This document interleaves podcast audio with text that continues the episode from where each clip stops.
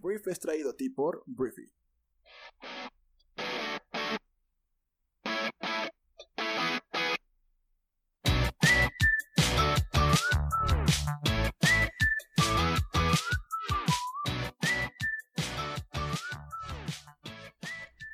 Muy buenos días, briefers. Muy buenos días. Bienvenidos a esto que es el brief, el programa en el cual te platicamos la conversación del mundo para que seas una persona informada y preparada para el día de hoy.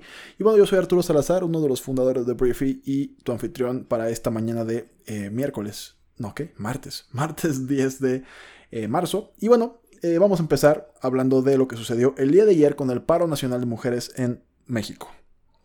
Lo que sucedió fue algo muy padre el día de ayer, donde pues se convocó que la mitad de la población de México no saliera y no participara en ningún tipo de actividad para pues simular la desaparición de todas las mujeres, así como todos los días mueren 10, mujeres.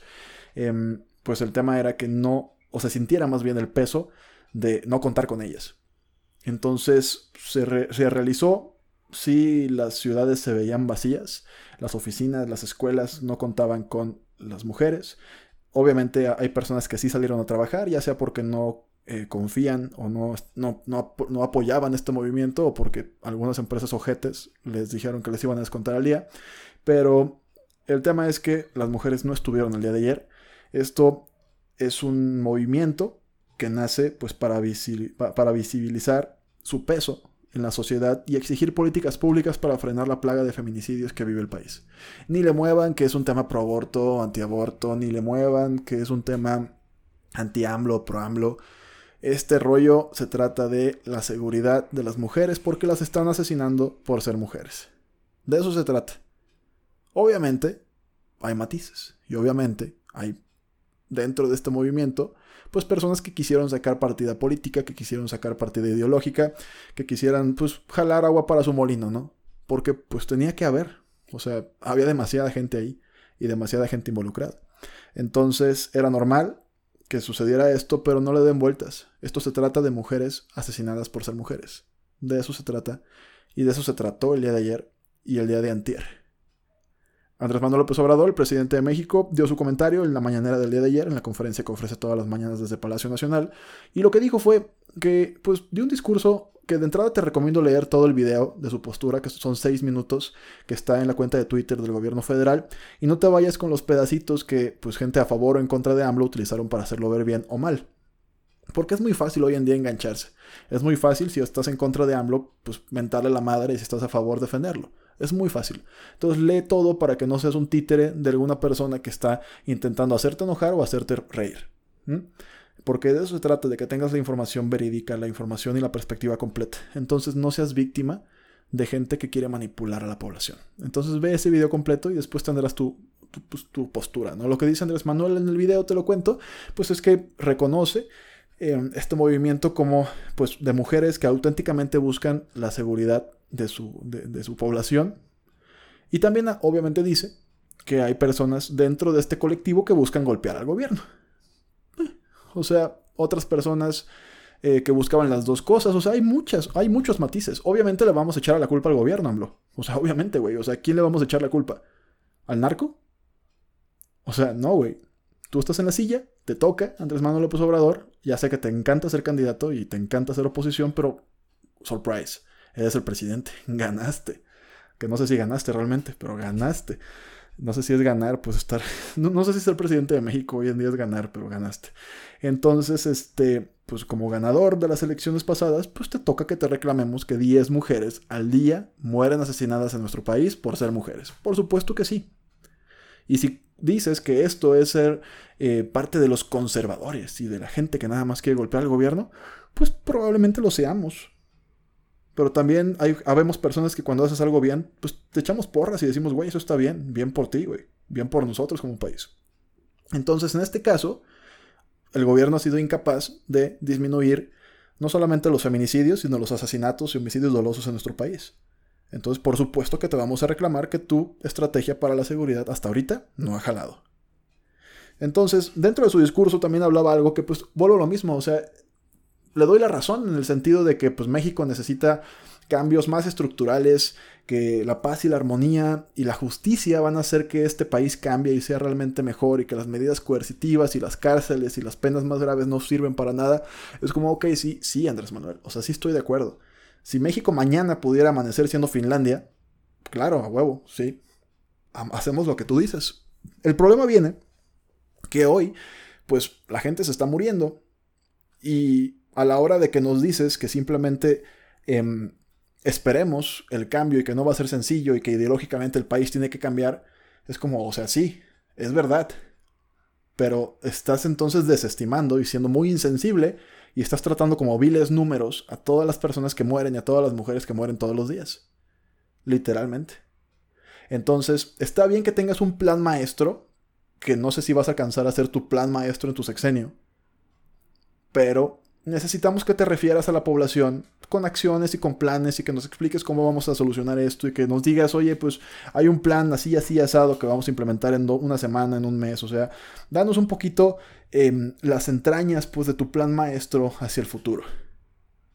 Algo que podamos decir, güey, pues igual y mañana mueren menos mujeres o menos personas en nuestro país. Tal vez, Andrés Manuel. Ese es el tema. Te digo, eh, ahí es cuando yo digo, bueno, tal vez vas a empezar a perder un poquito de, cariño por parte de la población, porque parece ser un poquito inflexible a la hora de tener que improvisar, o de tener que modificar, o de tener que matizar algunos elementos de tu discurso, porque la población lo que quiere es un presidente empático, no que diga que hay problemas más importantes en México, no que diga que es un plan más a largo plazo, que ahorita pues obviamente nada más te quieren golpear el gobierno y que tu plan es que pues sí, cambies a México de la cuarta transformación y lo que tú quieras, pero pues eso en el largo plazo y en la visión suena muy bien, güey. Pero la gente se muere todos los días. ¿Qué vamos a hacer? ¿Qué estamos haciendo? ¿Cómo podemos ayudarte? Algo, güey. Mínimo. Entonces, ese es el tema, ¿no? Entonces, el día de ayer, te digo, fue histórico. Em, fue algo que a mí me pareció un ejercicio muy bueno, que no sé cómo va a trascender. Yo espero que estos dos días que vivimos este fin de semana y el día de ayer, este, pues sirvan para, de entrada, unificar a las mujeres en torno al mismo problema, porque muchas veces las mujeres, eh, pues se puede ver como son enemigas de las mismas mujeres y son muy duras consigo mismas y pueden destruir a otra por decir algún tipo de postura. Entonces, creo que espero que se unifiquen entre ellas y que los hombres, que ayer nos tocó escuchar y no decir nada más que escuchar y ver lo que estaba pasando, tengamos un poquito más de conciencia acerca del problema, o mucho más conciencia, que entendamos que esto podría ser nuestra hija, podría ser nuestra madre, podría ser nuestra prima, podría ser nuestra amiga, podría ser nuestra esposa. Tener un poquito más de empatía, tener un poquito más de perspectiva de género, para decirlo en términos mucho más técnicos y esperemos que pues, México sea un poquito mejor hoy de lo que fue ayer. Hablemos del coronavirus, porque bueno, el coronavirus está poniéndole las cosas complicadas a varias personas y países del mundo. Y primero quiero hablar de este, Italia, porque... Ay, güey. Eso es Italia. Este, Vamos a hablar de Italia porque, bueno, Italia extiende las medidas de aislamiento a todo el país para frenar el coronavirus y te explico qué significa esto. Em, Italia dio este lunes un paso inédito en Europa para la contención del coronavirus de Wuhan, que pues ha puesto en jaque a la economía del mundo y pues los sistemas sanitarios de decenas de países. El primer ministro Giuseppe Conte ha anunciado esta noche o más bien la noche del día de ayer, que el país entero quedó en situación de aislamiento, como ya lo estaba Lombardía y otras 14 provincias del norte, los desplazamientos quedan prohibidos en todo el territorio y solo se permitirá viajar dentro de Italia por motivos justificados de trabajo, por cuestiones de salud y por otras razones de urgencia debidamente acreditadas. Em, ¿Qué está pasando? Pues hay un ascenso muy importante de contagios. El lunes alcanzó los 9.172 contagiados, de los que 463 han fallecido y, 100, perdón, y 724 han sido curados. Em, se están quedando sin tiempo, es lo que dice Giuseppe Conte. Entonces ha señalado que el lema a transmitir a los ciudadanos es yo me quedo en casa. El primer ministro ha anunciado además que la suspensión de actividad didáctica en las escuelas y universidades se prorrogará hasta el 3 de abril por lo menos. Eh, en Madrid, también en España, también el día de ayer eh, suspendieron las clases de manera indefinida. Este, y ya podemos quitar a, la música italiana. Eh, gracias. Em, y en Estados Unidos está pasando un fenómeno todavía más raro y más interesante. Porque lo que está pasando en Estados Unidos es que existe la posibilidad de que el presidente más naranja del mundo haya estado en contacto con un portador de coronavirus. Así está la cosa. Varios individuos prominentes han dado positivo por coronavirus o se han puesto en cuarentena por exposición potencial. El jefe de la autoridad portuaria de Nueva York y Nueva Jersey, que se llama Rick Cotton, dio positivo por coronavirus. Su personal que ayuda a administrar todos los aeropuertos de Nueva York también están siendo evaluados. El senador de Texas, Ted Cruz, y el de Arizona, Paul Gosar, em, dijeron el domingo por la noche que se pondrían en cuarentena después de conversar con una persona en la conferencia de acción política conservadora que dio positivo por coronavirus. Cruz dijo en un tuit del domingo que la interacción tuvo em, lugar hace 10 días y que actualmente pues no tiene síntomas, pero que se pondrá en cuarentena hasta que hayan transcurrido los 14 días desde la interacción con esta persona. Entonces aquí cuando se pone interesante la cosa, cuando un asistente a una em, conferencia conservadora de CPAC que tuvo la semana pasada en Oxon Hill, Maryland, eh, uno de los asistentes pues compartió el espacio con Donald Trump y el vicepresidente de Estados Unidos, Mike Pence. Entonces, este, pues aquí es cuando se pone interesante la cosa, porque no sabemos si el presidente más naranja del mundo podría estar contagiado de coronavirus. No lo sabemos. Él dice, Donald Trump ha manejado esta crisis con total indiferencia, se pasa de lanza. O sea, dice que no está preocupado en absoluto, dice que todo está bajo control, pero Estados Unidos cada vez tiene más casos. Ya salió el primero enfermo en Washington, D.C. Y pues te digo, Donald Trump está sordeándose de la situación por completo. Eh, te digo, a nivel global estamos en una situación delicadísima en la cual pues mucha gente se está enfermando. Este, y esto ha tenido obviamente eh, pues consecuencias financieras. Y si te parece bien, cambiamos de noticia y vamos a los temas financieros. Mira, ayer se puso la cosa complicadita con los, los, mercados, perdón, no los mezclados, los mercados, porque bueno, de entrada Wall Street, que son las bolsas en Estados Unidos, tuvieron un lunes negro por el desplome del petróleo y la profundización de la crisis del coronavirus. Em, Wall Street sufrió la mayor pérdida diaria desde la crisis financiera del año 2008, en una sesión en la que aumentaron, te digo, las preocupaciones por eh, el desplome de los precios del petróleo, que ahorita te platico qué onda con eso, y los continuos temores sobre el coronavirus. Entonces, pues bueno, los tres principales índices bursátiles de Estados Unidos se desplomaron en la apertura, lo que provocó que se paralizaran las negociaciones. Este, y bueno, es un día o fue un día bastante, bastante malo para las bolsas del mundo. También el peso mexicano se fue neta a 22.14 pesos me parece. Em, y pues esto es algo también terrible porque pues obviamente nos afecta como país. Em, el petróleo mexicano se desplomó un 31.7%. Fue arrastrado por la caída de los referentes internacionales. Este, entonces, pues bueno, cayó a 24.43 dólares, que es su nivel más bajo desde febrero del año 2016. El, el tema del peso es su nivel más débil con respecto al dólar desde que ganó Donald Trump la presidencia en 2016 también. Entonces fue un día en general muy muy terrible para este, los, los mercados internacionales. Si te quisieras o te voy a dar eh, el tema de los, del petróleo que tiene que ver con Arabia. Em, ah, ¿Cómo le hacemos para explicar esto de una manera bien a gusto? Em, Arabia Saudita planea empezar a producir más de 100 millones de barriles de petróleo por día a partir de abril después de que su alianza con Rusia Em, dentro de la OPEP se viniera abajo en la última reunión del grupo. La OPEP es la organización de, todos los países productores de petróleo a nivel global. Eh, el mayor exportador de petróleo del mundo comenzó una guerra de precios desde el sábado, al aplicar el mayor recorte a los precios en los cuales vende crudo al extranjero en los últimos 20 años, ofreciendo descuentos sin precedentes en Europa, Medio Oriente y Estados Unidos para las refinerías em, para que las refinerías perdón, compren el producto a los saudíes a expensas de otros petroleros de otros proveedores petroleros. Entonces, Arabia Saudita dijo en privado a algunos participantes del mercado que podría aumentar su producción incluso a un récord de 12 millones de barriles por día. Y pues, ¿esto qué sucede? Pues que eh, ante una demanda pues, muy afectada por el brote del coronavirus, aumentar la producción a ese nivel llevaría al caos eh, al mercado del petróleo. Es probable que la producción saudí aumente por encima de los 10 millones de barriles por día en abril, por arriba de los 9.7 millones registrados en lo que va de marzo, por lo que comentaron personas con conocimiento del tema. Entonces, em, pues esto va a afectar donde más duele. La estrategia podría ser un intento de imponer el máximo dolor posible y la, y la, manera más rápida de obligar a Rusia y a otros productores a volver a la mesa de negociaciones, después de revertir el aumento y aplicar recortes a la producción si se alcanza un acuerdo. O sea, Arabia Saudita tiene ahorita literalmente el toro por los cuernos. Si estos güeyes quieren lanzar mucho petróleo al mercado, el precio va a bajar y eso pues le va a doler a todos los países petroleros del mundo como México. Bien, correcto. Entonces, ¿cuál es la ventaja con México? Que México tiene una cobertura que, pues bueno, ¿Qué es una cobertura? Ya estamos en temas de ingeniería financiera. Una cobertura petrolera es como un seguro de vida para el precio de tu petróleo. Lo que haces es que tú pagas una cantidad importante de dinero a una empresa que te vende esa cobertura y lo que sucede es que, por ejemplo, tú fijas el, el, precio del barril, que ahorita no recuerdo en cuánto lo fijaron en México, pero vamos a inventar que lo fijas en 50 dólares, esa cobertura. Entonces, si el precio del petróleo baja de 50 dólares, por ejemplo, a 24 dólares, tú haces efectiva, o sea, activas esa cobertura y esta empresa que te vendió la cobertura, o este seguro de vida, por así llamarle, lo que va a hacer es pagarte la compensación de los 24 dólares que cuesta contra los 50 dólares que tú aseguraste.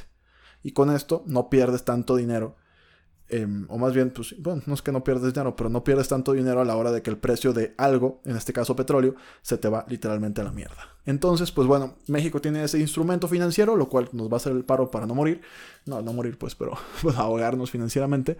De por sí Pemex pierde dinero, con esto sí se nos va al payaso, se nos carga el payaso. Pero pues bueno, así está la cosa. Arabia Saudita es lo que está pasando. Eh, inició una guerra de precios petrolera, lo que quiere es que eh, las personas que estaban negociando con ellos, que se retiraron de la negociación, vuelvan a la mesa a negociar.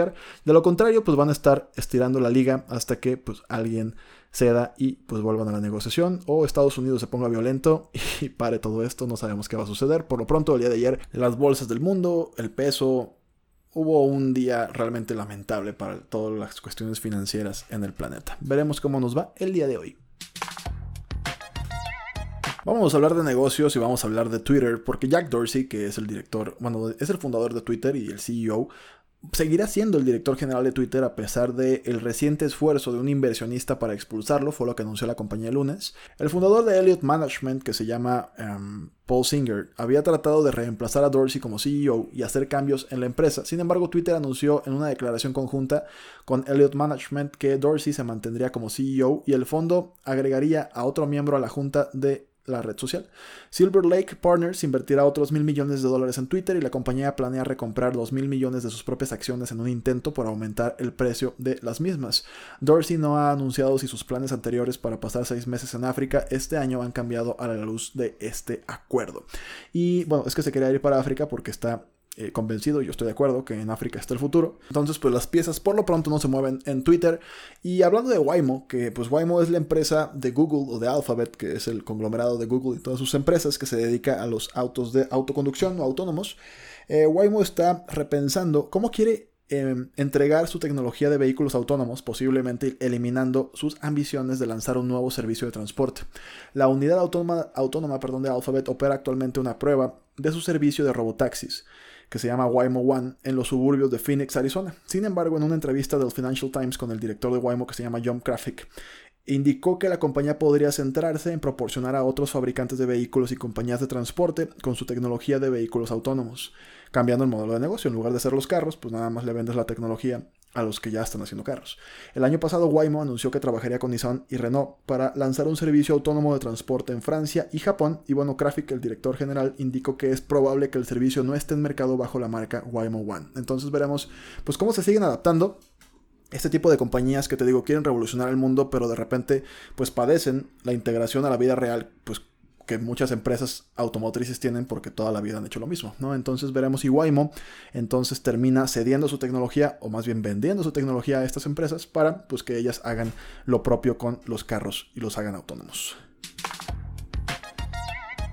Y bueno, para navegar por Brief el día de hoy, definitivamente te recomiendo el nuevo podcast que lanzamos el día de hoy que se llama El terror de los buffets. Este gran programa lo que hace es pues juntar a cuatro bloggers de comida muy muy buenos eh, que son el mal del puerco, JH Foods, son Foodie GDL y también es el buen diente GDL, lo que hacen estos personajes es sentarse literalmente a compartir e intentar ponerse de acuerdo acerca de las mejores experiencias culinarias y platillos que existen en México. Está bien padre, el primer capítulo se llama eh, ¿Qué hay detrás de un blog de comida? Porque muchas veces pensamos que lo único que hacen estos chavos es comer y comer y comer.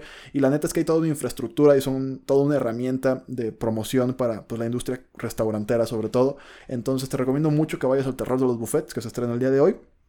Y otro de los artículos que te recomiendo muchísimo es uno que se llama 5 em, razones convincentes para contratar a un gerente de marketing ambiental, que te da pues la perspectiva de la nueva generación Z y de muchas otras ventajas, o más bien razones por las que tener un equipo de mercadotecnia con una conciencia ambiental que sepa manejar este tipo de cuestiones es un valor eh, muy importante que te conviene tener en tu compañía el día de hoy. Este, hay, varios hay varios tecnicismos como el hacer pensarle a tu audiencia que eres ambiental y realmente no serlo, y otros tipos de, de, situaciones en las cuales alguien con este chip de medio ambiente, cuidado del medio ambiente, aunque lo quieras ver más por dinero que por medio ambiente, te conviene tener en tu plantilla de tu equipo. Entonces, esas pues pueden ser las dos recomendaciones que tengo el día de hoy para ti. Y pues bueno, no me queda más que agradecerte que estés este eh, martes aquí con nosotros. Muchas gracias por haber estado por aquí. Recuerda que puedes descargar Briefy y con el código PRO puedes suscribirte y tener 30 días para que puedas probar esta plataforma totalmente gratis. Entonces, bueno, si te gustó este podcast, compártelo con tus amigos y familiares. Y yo soy Arturo, em, pues esperando que tengas un gran día. Nos escuchamos el día de mañana en la siguiente edición de esto, que es el Brief. Te mando un fuerte abrazo. Adiós.